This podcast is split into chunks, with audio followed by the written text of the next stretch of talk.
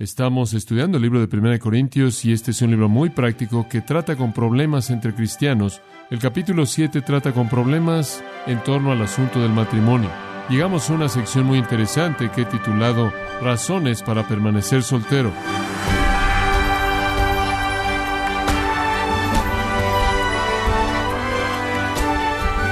Bienvenido a Gracia a vosotros con el pastor John MacArthur.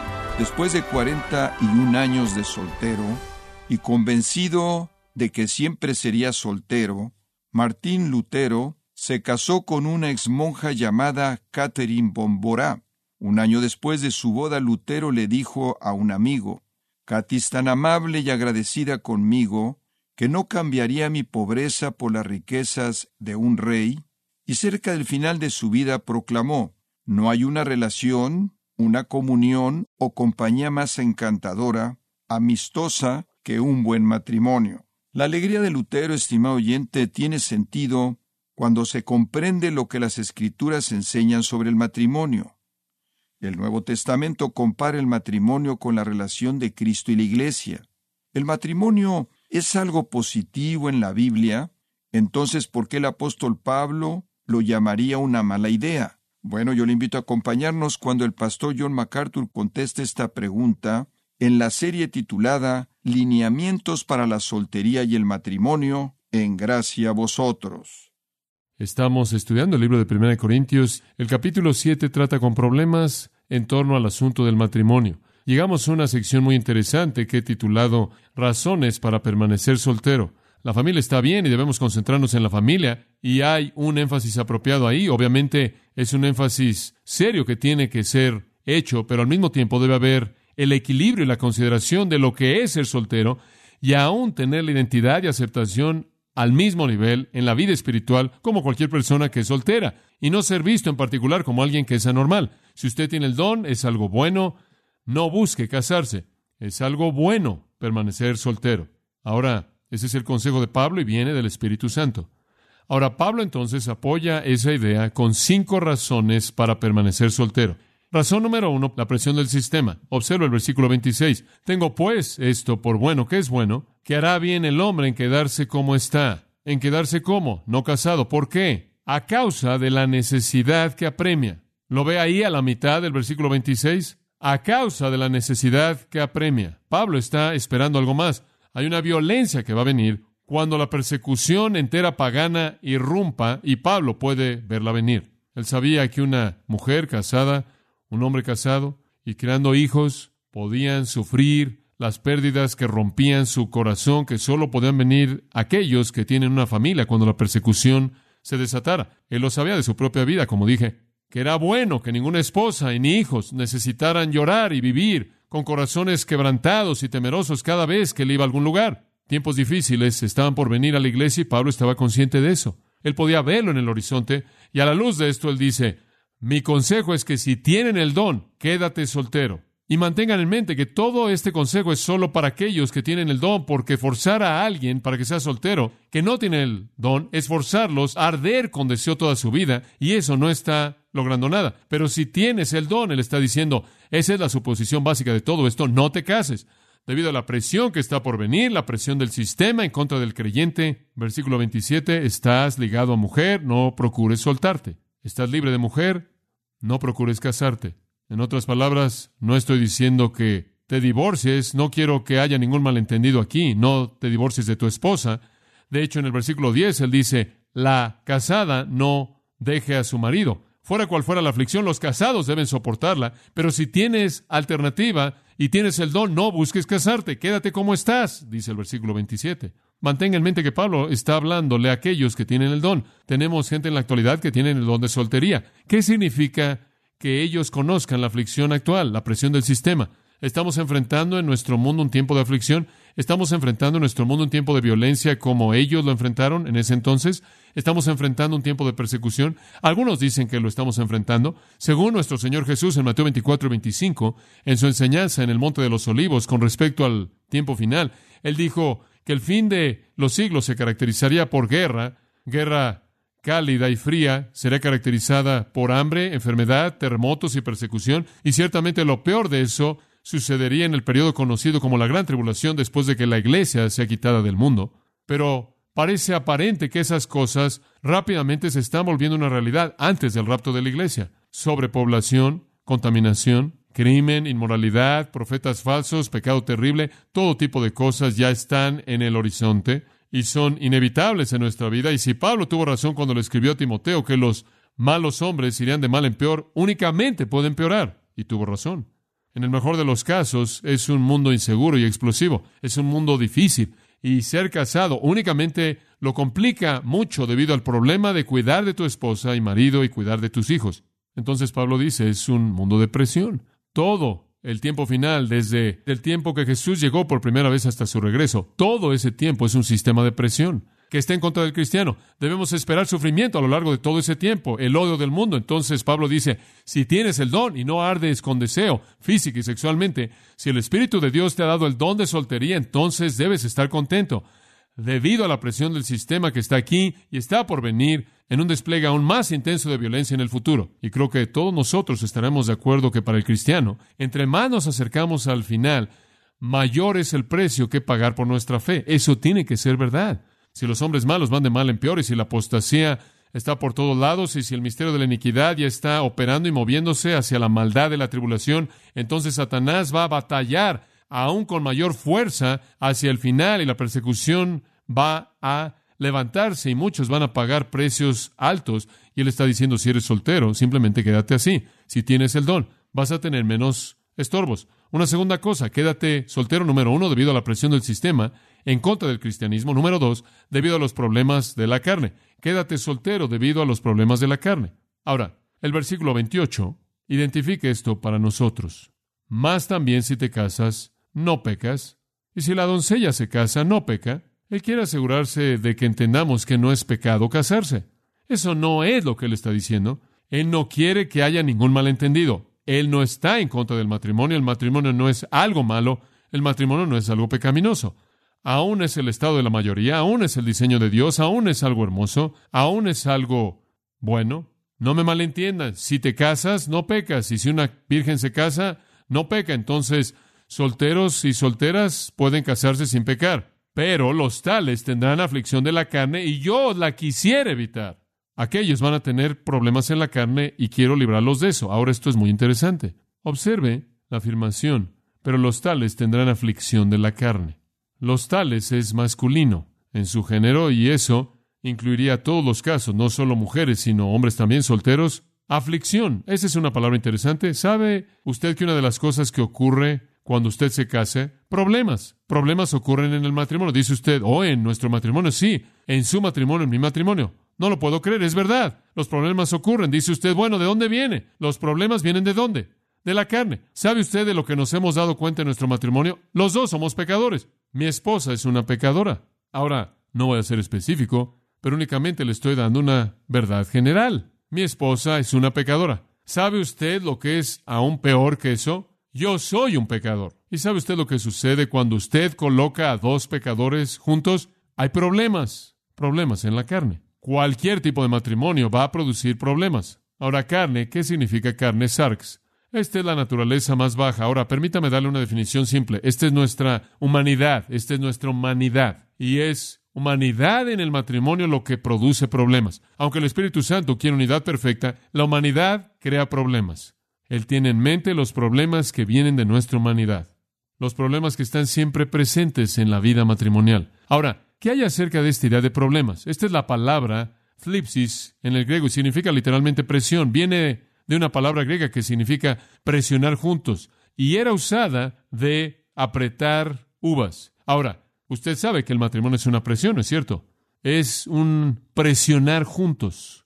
Y en ese tipo de presionar juntos, la humanidad va a levantar su cabeza. ¿Conoce usted el tipo de problemas que la humanidad trae? Permítame darle algunas de las cosas que la humanidad crea. ¿Enojo? ¿Alguna vez ha tenido enojo en su matrimonio? ¿En su hogar? Oh, de vez en cuando se aparece. ¿Egoísmo? ¿Alguna vez ¿Ve eso? ¿Qué tal torpeza? ¿Qué te hizo hacer eso? ¿Cómo es posible que alguien pudiera gastar de más? Simplemente torpeza. Eso es humanidad. Y el otro cónyuge dice, hombre, ¿sabes una cosa? ¿Cómo voy a saber lo que has hecho con todo lo demás? Ahora no puedo confiar en ti en eso. ¿Me entiende? Olvidar Este es el tercer año en el que has olvidado mi cumpleaños. Eso crea problemas, deshonestidad. Usted no dice toda la verdad. Pecado secreto, soberbia. La soberbia nos hace levantar paredes de ego y la gente entonces no puede llegar a nosotros y entonces la comunicación es cortada. ¿Se da cuenta? Falta de consideración, satisfacerse de manera excesiva. ¿Sabe una cosa? En un hogar la gente dice, bueno, si tan solo pudiera casarme, eso resolvería mis problemas. Amigo mío, si te vas a casar, lo único que va a hacer es magnificar tus problemas, de tal manera que alguien más tiene que vivir con ellos. Y eso es humanidad, y eso es parte del problema de estar casado. Y esa es la razón por la que la gente más miserable en el mundo no son solteros. ¿Escuchó eso? La gente más miserable en el mundo está casada. En un matrimonio que no funciona, Paul Selhammer dice, y cito, lo único que es peor que esperar es esperar que hubieras esperado. La miseria viene, básicamente, en un matrimonio a un nivel mucho más elevado que en estar soltero, porque estás pegado en contra de esta otra persona y todo lo que está mal en ti sigue siendo aventado de regreso a tu cara y constantemente estás teniendo que ajustarte. Todos los matrimonios tienen dificultades. Simplemente son problemas simples en la carne. Dificultades, sacrificio, porque dos personas son humanas y los hijos son humanos y añaden más depravación a la escena y todo se convierte en algo más complejo. Si Dios te ha dado el don de soltería, quédate de esa manera y evita los problemas de la humanidad que vienen en un matrimonio. No busques el matrimonio como la solución a tus problemas, es la magnificación de ellos. ¿Sabe una cosa? Siempre decimos el matrimonio nunca cambia nada, únicamente intensifica todo lo que eres y hace que alguien más tenga que vivir con eso. Si vas a resolver tus problemas, vas a resolverlos de manera independiente de tu matrimonio. Ha habido gente que me ha dicho, ¿sabes una cosa? Tengo este problema sexual tremendo y deseos, y está llegando al lugar de ser pecado. Si tan solo pudiera casarme. ¿Sabe usted lo que sucede cuando se casan? Nada cambia eso. Todavía tienen esas mismas lujurias y deseos malos, aunque hay una satisfacción sexual en el matrimonio. Si eso es un problema de pecado que no ha sido enfrentado, va a ser igual lujuria ilícita en el matrimonio como lo fue antes de que te casaras. Y otras personas dicen, bueno, estoy tan solo, si tan solo pudiera casarme y tener a alguien. ¿Y sabe qué? Hay suficientes personas en el mundo que usted podría conocer y amar y no estar solo. Y normalmente una persona que está súper sola se va a casar y va a levantar muros en torno a sí misma y va a estar súper sola, aunque está casada, y van a hacer que alguien más esté sola. El matrimonio no es la solución a tus problemas. El matrimonio es la solución a una cosa para el cristiano y solo una. Y eso es la necesidad de ser obediente a la voluntad de Dios. Si Dios quiere que estés casado, entonces cásate con la persona correcta. Únicamente si eso es claramente la voluntad de Dios, pero si tienes el don de soltería, evitas los problemas especiales de la carne que vienen con el matrimonio, como también la presión del sistema. Tercera cosa. La tercera razón para permanecer soltero es el mundo pasajero. Presión del sistema, problemas de la carne y el mundo pasajero. Observe el versículo 29. Ahora voy a leer los versículos 29 al 31 porque van juntos. Pero esto digo, hermanos, que el tiempo es corto. Literalmente el tiempo es acortado. El tiempo es acortado. Resta pues que los que tienen esposa sean como si no la tuviesen.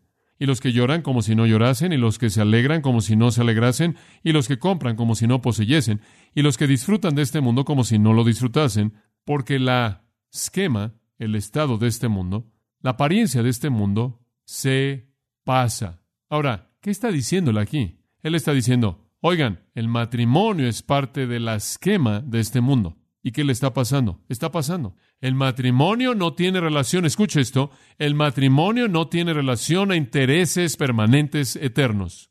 Sé que esto molesta a muchos jóvenes porque se casan. Una pareja me preguntó esto recientemente, recién casados, y dijeron, si el Señor regresa rápidamente, ¿todavía vamos a estar casados en el cielo? Yo dije, no, eso los decepcionó. No les gustó ese pensamiento. Y claro, hay otros que han estado casados por mucho tiempo que están esperando que llegue el rapto porque dejarán de estar casados. Pero el matrimonio, no hay matrimonio en el cielo. No hay matrimonios en el cielo. El matrimonio es una parte de este esquema pasajero. Eso es lo que él está diciendo es como la emoción humana, es como las posesiones humanas, es como los placeres humanos. Todo es parte de este sistema y se acaba. El tiempo está cortado, Kairos, el tiempo designado Kairos significa el tiempo designado, el tiempo establecido. Dios establecido un tiempo designado, es acortado, El tiempo designado en este mundo es breve. Santiago dijo, vuestra vida es como neblina, ¿verdad? Que aparece por un poco de tiempo y luego se desvanece. ¿Quién puede decir qué hay acerca del mañana? ¿Por qué? ¿Quién sabe lo que el mañana va a traer? ¿Cómo es tu vida? Breve. Una vela breve que está parpadeando, que se acaba con el primer respiro del viento divino de Dios. Santiago 1.10 dice, el rico en que es humillado porque como la flor de la hierba él pasará, porque poco después que ha salido el sol con un calor abrasador, seca el pasto, su flor cae, la gracia de su apariencia perece, así también el rico desaparecerá en sus caminos. La vida es corta, inclusive para el rico. En 1 Pedro 1.24, toda carne es como hierba, y toda la gloria del hombre como la flor de la hierba, la hierba se seca y la flor se cae. No améis al mundo ni las cosas que están en el mundo. Si alguno ama al mundo, el amor del Padre no está en él, porque el mundo pasa. 1 Timoteo 2, 15 al 17. Como puede ver, el matrimonio es una parte de un sistema pasajero. Si usted tiene un don para ser soltero, entonces eso es parte del sistema pasajero que usted no necesita. Es el diseño de Dios, y esto es lo que está diciendo aquí, es el diseño de Dios que nos apeguemos de manera ligera a cosas terrenales. Que aquellos que están casados inclusive sean como si no estuvieran casados. En otras palabras, no significa que tratas mal a tu esposa o no cumples con tu obligación o no. La Biblia es clara acerca de eso. Pero es que recuerdas que es la realidad, que es eterna lo que importa. Colosenses 3.2 añade una palabra que creo que es importante. Amad a vuestras esposas, maridos, pero escuchen lo que dice Colosenses 3.2. Poned la mira en las cosas que, de arriba, no en las de la tierra. Usted puede amar a su esposa y al mismo tiempo mantener sus prioridades y sus perspectivas de la manera apropiada. Ahora, Pablo da cinco ejemplos aquí de la libertad del cristiano del mundo pasajero. Matrimonio, llorar, regocijarse, comprar y placer mundano. Todas son parte del sistema pasajero. El matrimonio, por ejemplo, dice él en el versículo 29. Pero esto digo que los que tienen esposas sean como si no la tuviesen. No se apegue usted de manera total al matrimonio.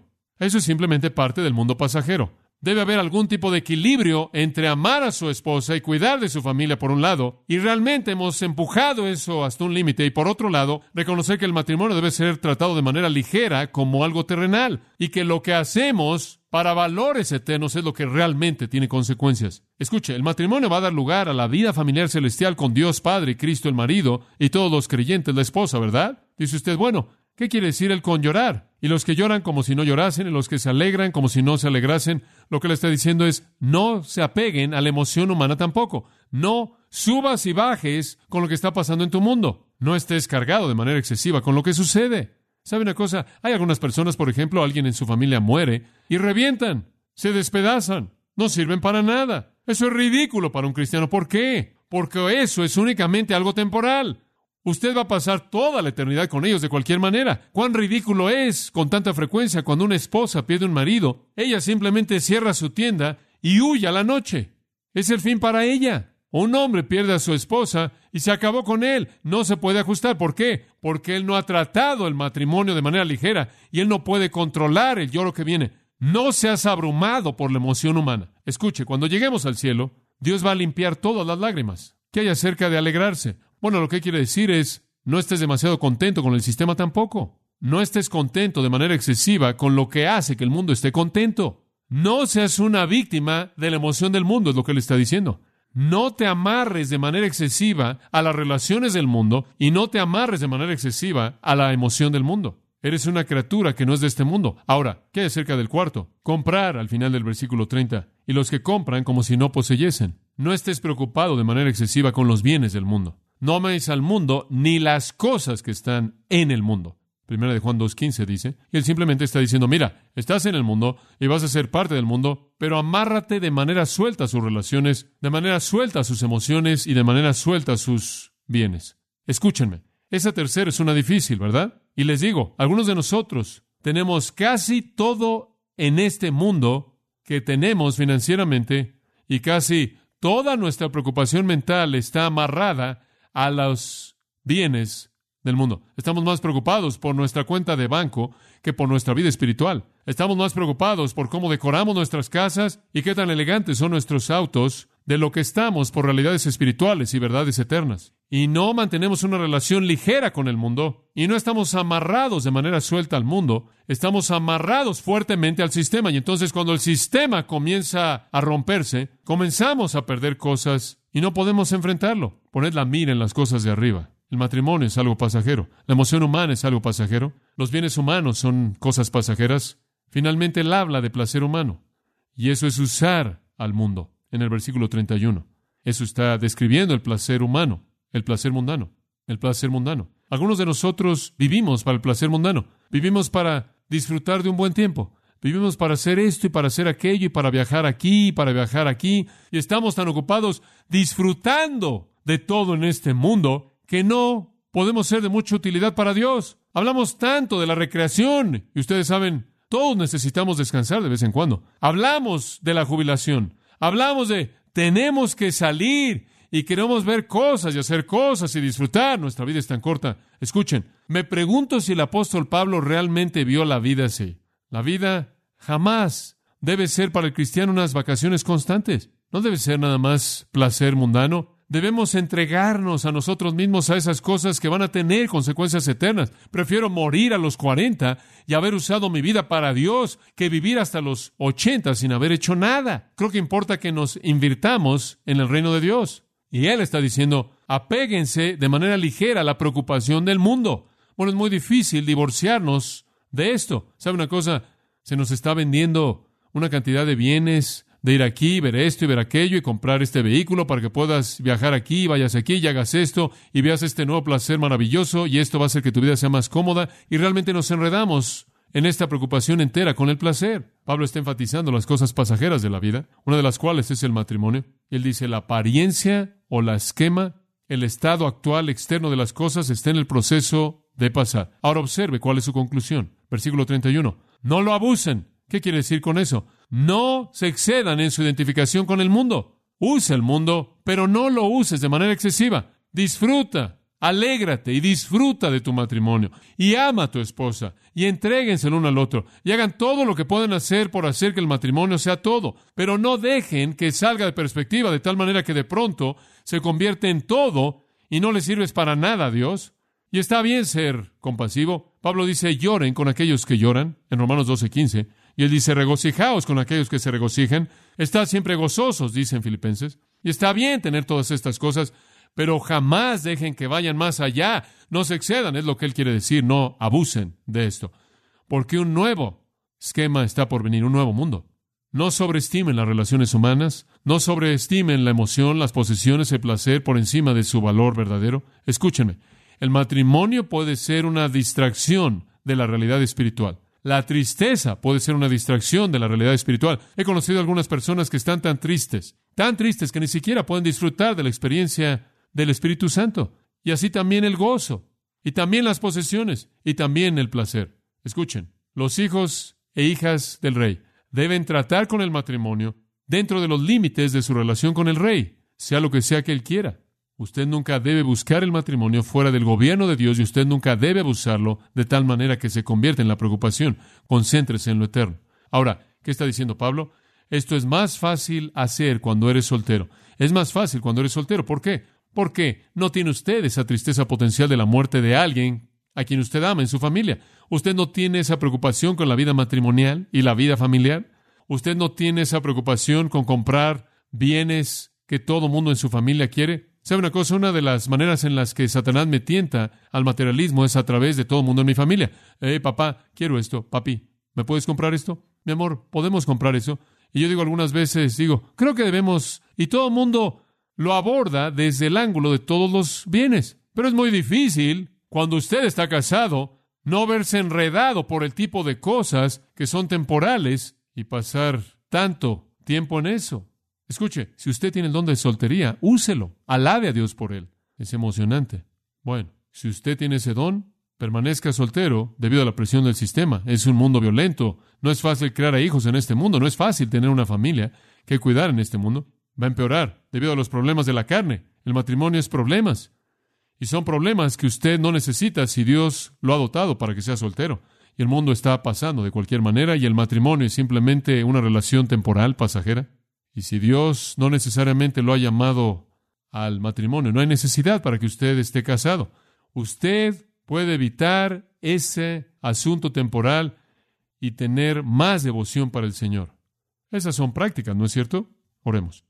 Padre, sabemos que nos has dado en nuestra congregación a muchos con el don de soltería. Sin embargo, sabemos, Señor, que realmente no es soltería porque están completos contigo. Realmente están satisfechos y quizás mucho más que algunas personas casadas, que están casadas y debido a toda la ansiedad de ese matrimonio, incapaces de experimentar realmente la satisfacción de lo que tú quieres para ellos. Te doy gracias por la gente soltera que se han podido entregar de manera total a ti a lo largo de los años del reino sobre la tierra, en la forma que haya sido, misioneros fieles, maestros, obreros que tienen ese don excepcional de permanecer solteros, entregados a ti de una manera especial.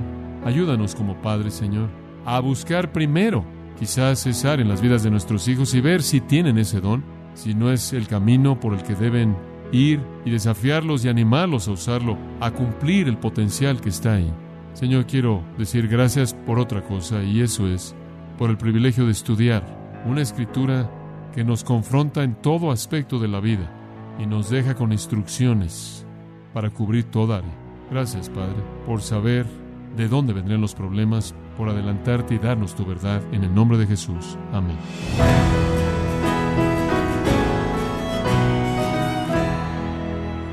Ha sido el pastor John MacArthur en la serie titulada Lineamientos para la soltería y el matrimonio, en gracia a vosotros. Estimado oyente, tenemos a su disposición el libro titulado Distintos por diseño, escrito por el pastor John MacArthur, en donde nos ayuda a entender y poner en práctica los principios bíblicos para las responsabilidades a desempeñar de los hombres y las mujeres. Puede obtener su copia en gracia.org o en su librería cristiana más cercana. Si tiene alguna pregunta o desea conocer más de nuestro ministerio, como son todos los libros del pastor John MacArthur en español, o los sermones en CD, que también usted puede adquirir, escríbanos y por favor mencione la estación de radio por medio de la cual usted nos escucha en gracia a vosotros. Es importante conocer no solo el país y ciudad de donde usted nos escucha, sino también la radio. Para quienes contactan nuestro ministerio por primera vez, pueden solicitar una copia del mensaje de promoción sin costo alguno, un mensaje por oyente únicamente. Si usted vive en los Estados Unidos o Puerto Rico, escríbanos a Gracia Vosotros, P.O. Box 4000, Panorama City, California 91412 o puede escribirnos a través del siguiente correo electrónico radio arroba gracia.org. Bueno, en nombre de John MacArthur y el personal de este organismo, queremos darle las gracias por su tiempo y sintonía y queremos pedirle que no deje de orar por este ministerio, como también por la estación de radio por la cual usted nos escucha de lunes a viernes.